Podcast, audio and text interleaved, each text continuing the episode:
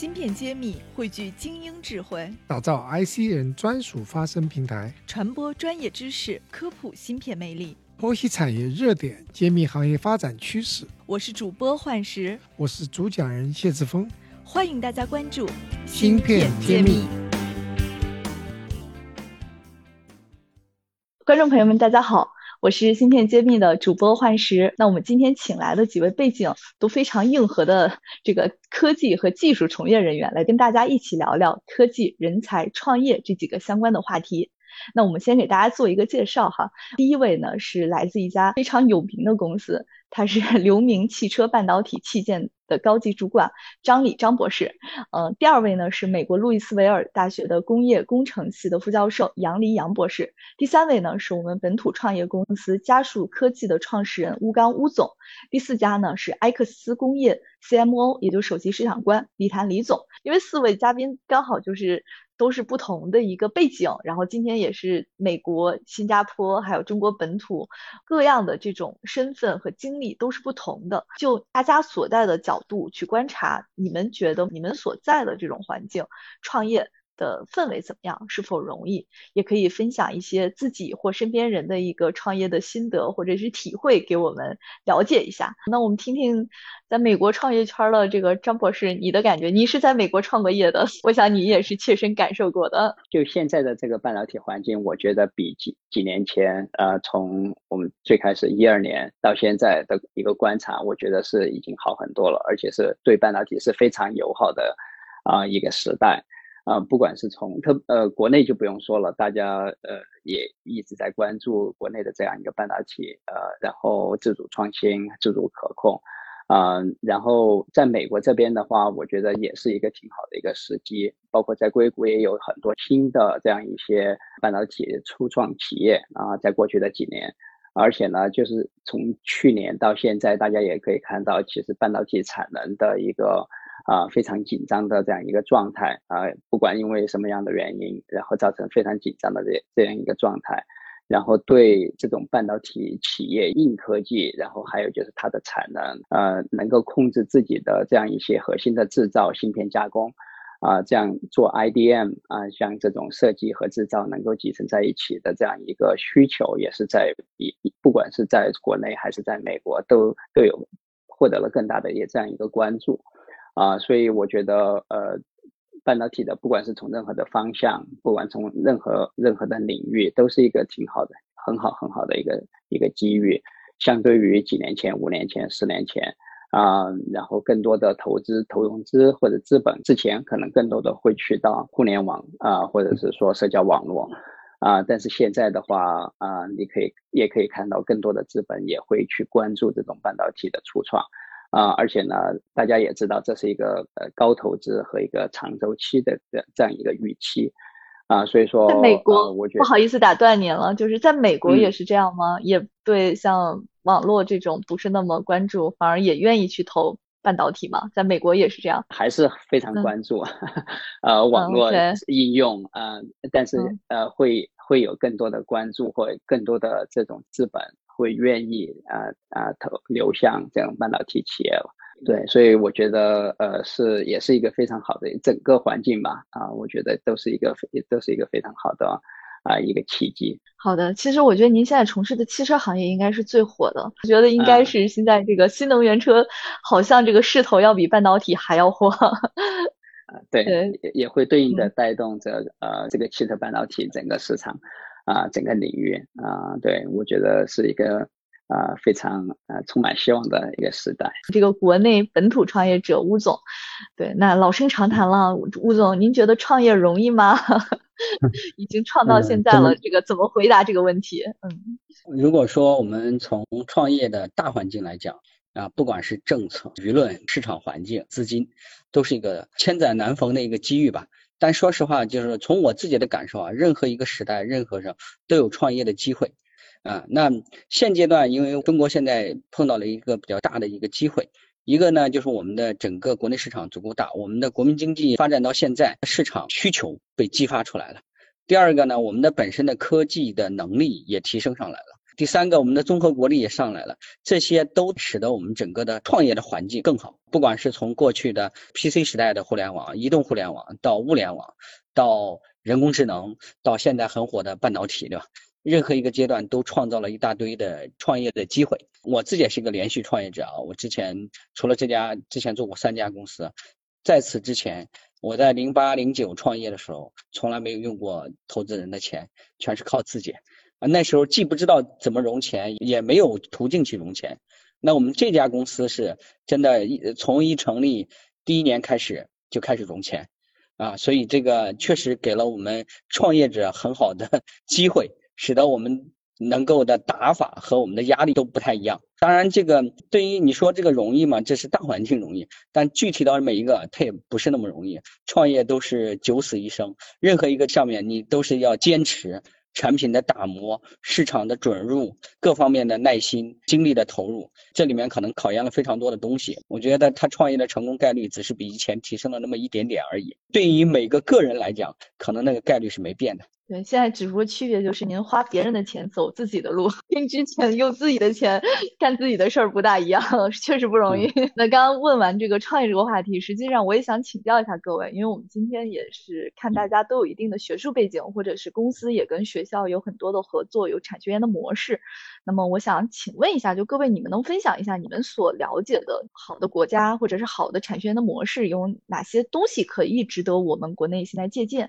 因为我知道像吴总他自己。也担任着西安电子大学通信工程学院对外合作的副院长嘛。那我们今天这个杨教授本身也就是在海外大学里任教。那刚好这个话题呢，我们也是特别想去探讨的。这几年产学研转化以及高校老师创业的事情层出不穷。那么怎么样搭建一个这样的环境，或者哪些要素是特别重要的？我们想听听各位进行一些给我们一些指导吧，或者是你们自己的一些观点的看法。呃，那我们要不这个话题先从我们张博士呃开始。对，您这个也是这个之前在学校多年，那么我也想听听您的观点。嗯，呃，我其实也呃是深有体会的，然后在呃。美国的产学研，而且这也是对我来了美国呃学习和工作之后我最大的一个感受或或者是最大的一个收获。举个例子说，就是说我和杨教授以前都是在北卡州立大学，然后从这个学校孵化出去的有 Cray 啊，就是科瑞，现在是碳化硅的老大啊，然后 对啊，然后还有呢就是 SAS SAS 呃那个统计软件。然后也是应该是全球最大的私人的这个软件公司，然后也是通过北卡州立大学的统计学院啊的创业，对，所以呃，在整个美国的这样一个呃产学转化的时候，也有非常高的一个比例，而且呢，从高校这一边的来看的话呢，就是从我自己的经验，我我自己也经历过在呃北卡州立的超进间。啊的实验室，还有哈佛，还有包括伯克利的啊，就是说他们提供了一个非常非常完整的这样一个平台，然后你可以在学校的这样一个呃超超进间或者是一个 Fan Foundry 的晶圆流片呃芯片的这样一个平台，你去做你的基础的一些科研啊，或者是说做基础的一些呃 Proof of Con POC。啊，概念的一些验证，对于这对初创，特别是半导体初创的话，有非常非常重要的啊一个帮助啊，特别是在早期的时候，因为你没没有没有这样的资金，然后去可以去承受去啊负担这样的设备。啊，所以说，我觉得就是从高校。呃，是也提供了非常非常好的这样一个一个平台，而且呢，就是说所有的高校每基本几乎是每个高校它都会有一个 IP 的一个一一一个办公室，然后他们专注的就是把国呃把呃学术的这样一些论文或学术的这些研究，然后转化成呃或者是授权给初创公司，呃我。一早前第一家的这样一个初创 review，我们做深紫外 LED，其实就是从啊波士顿大学的一篇博士论文啊开始，然后啊然后做到的产业化和工程化啊，所以这样的例子呃特别在加州的话，那就更层出不穷了。所以说呃我觉得在呃在这上面呢呃在呃高校和企业之间的这样一个呃学产转化的时候，美国是有非常非常好的一个基础，而且呢，我觉得也是在国内呃的这样一些高校和企业，包括初创，然后有很多学习借鉴的地方。好的，杨教授，你们都是在美国嘛？有没有什么样的一个补充？呃，我很同意刚才张博士说的那一点，就是说在学校的，他在从学校的角度给这个初创的人建立了一个，就是提供了一个很好的一个公关技术公关的环境。那美国美国创业的这个整个的呃。氛围比较浓，就是他是一个学生，他他不管是什么年龄段的人，他从小就想着说我要自己做点什么事儿，自己开个公司，然后呢，开公司呢有各种各样的不同层次上，从很小的一笔资金到很大的资金，各个层面的资金都有支持，都相对都有渠道。那你需要一点小的创新，从很小的年龄，你就就有就有人帮你来。打消这种这个金融上面、资金上面的风险，然后呢，他们就不停的失败，不停的失败，可能很多人就这么就这么小创业、小失败的上来。当然也有很多从从这个使用的角度来说，可能浪费不少。但是他这么一路成长起来以后，他自己就对这个该怎么样从一个最基本的想法转化到最终的一个解决方案，他就会有很多非常非常具体的这个了解。所以他们在做这些事情的时候，进入到学校，进入到比如说进到高校系统，使用这些资源的时候，其实很多人已经非常清楚他们要做什么。就是进来以后，他不会随意浪费资源，他就是很清楚的一步一步一步的走。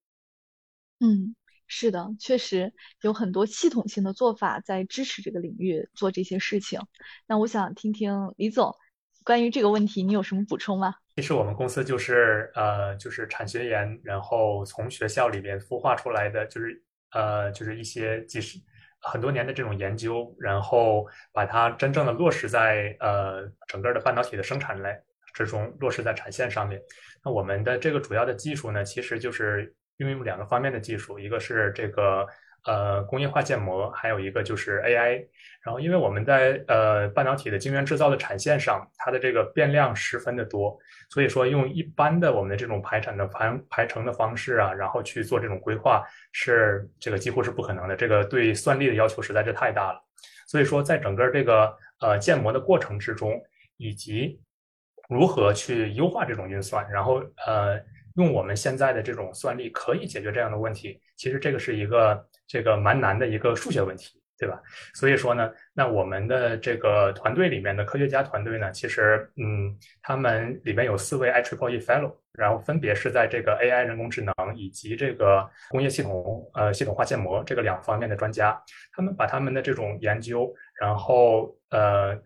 放到一这个呃半导体的这个呃晶圆制造的产线上面，然后呢，我们把它这个理念做成产品，然后运用到我们真实的生产之中，让它产生了价值。所以说，呃，我觉得我很赞同刚才杨教授说的吧，就是说，呃，美国确实走的比较靠前面，包括新加坡也是在这个呃学习的过程中，他会有意的、刻意的去培养学生这种一种能力，然后实际的去解决问题，而不是只是学知识。但是呢，就是其实，呃，我们有了这方面知识之后，那现在我们发现很多这种海外的人才，现在反而是在往国内去走。为什么呢？其实我站在一个市场的这个方面的呃角度啊，是说这个人才还是要向有市场需求的地方去流动。那在半导体这个方面，我我是觉得目前来说，中国的这一波是确实是对人才是有巨大的需求的。不管是人员的流动，还是说对于知识，呃，对于这种 paper 的这种转化成产能、转化成产品的这一步，我觉得可能呃，中国现在都是一个蛮好的一个环境。三个 I Trouble E 的 Fellow 当你们公司的发起人，我觉得这个真的是羡慕 死人了。站在巨人的肩膀上。好的，好的，那我们请吴总来讲一讲。我知道您是华为背景的，但是不知道怎么怎么愿意去当这个这个大学的这个副院长啊？我我觉得这应该会牵扯到你很多精力，然后我也不知道你为什么要去做这件事儿，那也想听听你关于产学研的一些观点。先回答你那个问题啊，这个我主要是为了帮助学校做产业化，呃，因为我自己也西电毕业的，我也希望能够帮助学校走通产业化。呃，就是高校跟跟工业界之间结合的这个，那所以才愿意去承担这个事，是会牵扯一些精力，而且对我来讲，不光是精力、资金各方面都会牵扯。呃，学校培养了我，我也希望能帮学校做一些事情。国内的这个产学研的环境实际上跟国外比还是差很多的，呃，因为美国实际上是之前主要是原来这个拜读法案的呃出现。然后使得整个高校跟产业界有非常好的一条呃路径，使得知识产权整个扩散和转移转化有非常好的一些一些方法吧。国内现在这方面也在有很大的进步，但整体来讲，嗯，国内高校的产学研实际上是做的是不太好的。嗯，这个跟我们现在国内高校的这个科研体系和它的考核体系有非常大的关系。嗯，因为他国内的这些老师的考核是以发论文、发多少 paper 为主的，尤其是我们很多二幺幺、九八五，它很重要的事情是写多少论文啊。那这种呃横向课题，实际上对他来讲，呃升职升教授什么的帮助不是特别大啊，所以这也就是导致他们没有特别多的积极性了啊。那这个可能是一个从体制上的问题。另外一方面呢，确实是，呃，学校在这方面的工程化能力相对偏弱，呃，不管是实验环境还是说对市场的了解和需求，呃，它不是那么清楚，啊，更多的比较偏理论或者是呃实操的相对少一些。最近这十年，呃，中国的高校也发展非常好，因为我们有更多的资金，教育的投资也很大，所以很多高校在实验环境下面。也投资了非常多的东西，像半导体领域，呃，都有很多先导院之类之类的，这样投资也很大，仪器设备采购也很多。现在也在做很多，比如我们的新工科，都是培养学生的一些动手能力。高校也希望跟产业界有很多的结合，啊，拿到一些产业界需求的一些东西。当然，这需要一个过程。我们有足够大的市场，国内这块的只要有个好的体制，啊，我们对知识产权的更多的一些手段吧，那这个会越来越好。非常感谢大家和我们一起的守候，大家下期再见。芯片揭秘大数据平台新地图现已上线，我们汇聚了全国半导体企业、科研院所、行业专家等六大产业资源。搜索小程序新地图可以找到我们，找项目、找资本、找专家，就上新地图。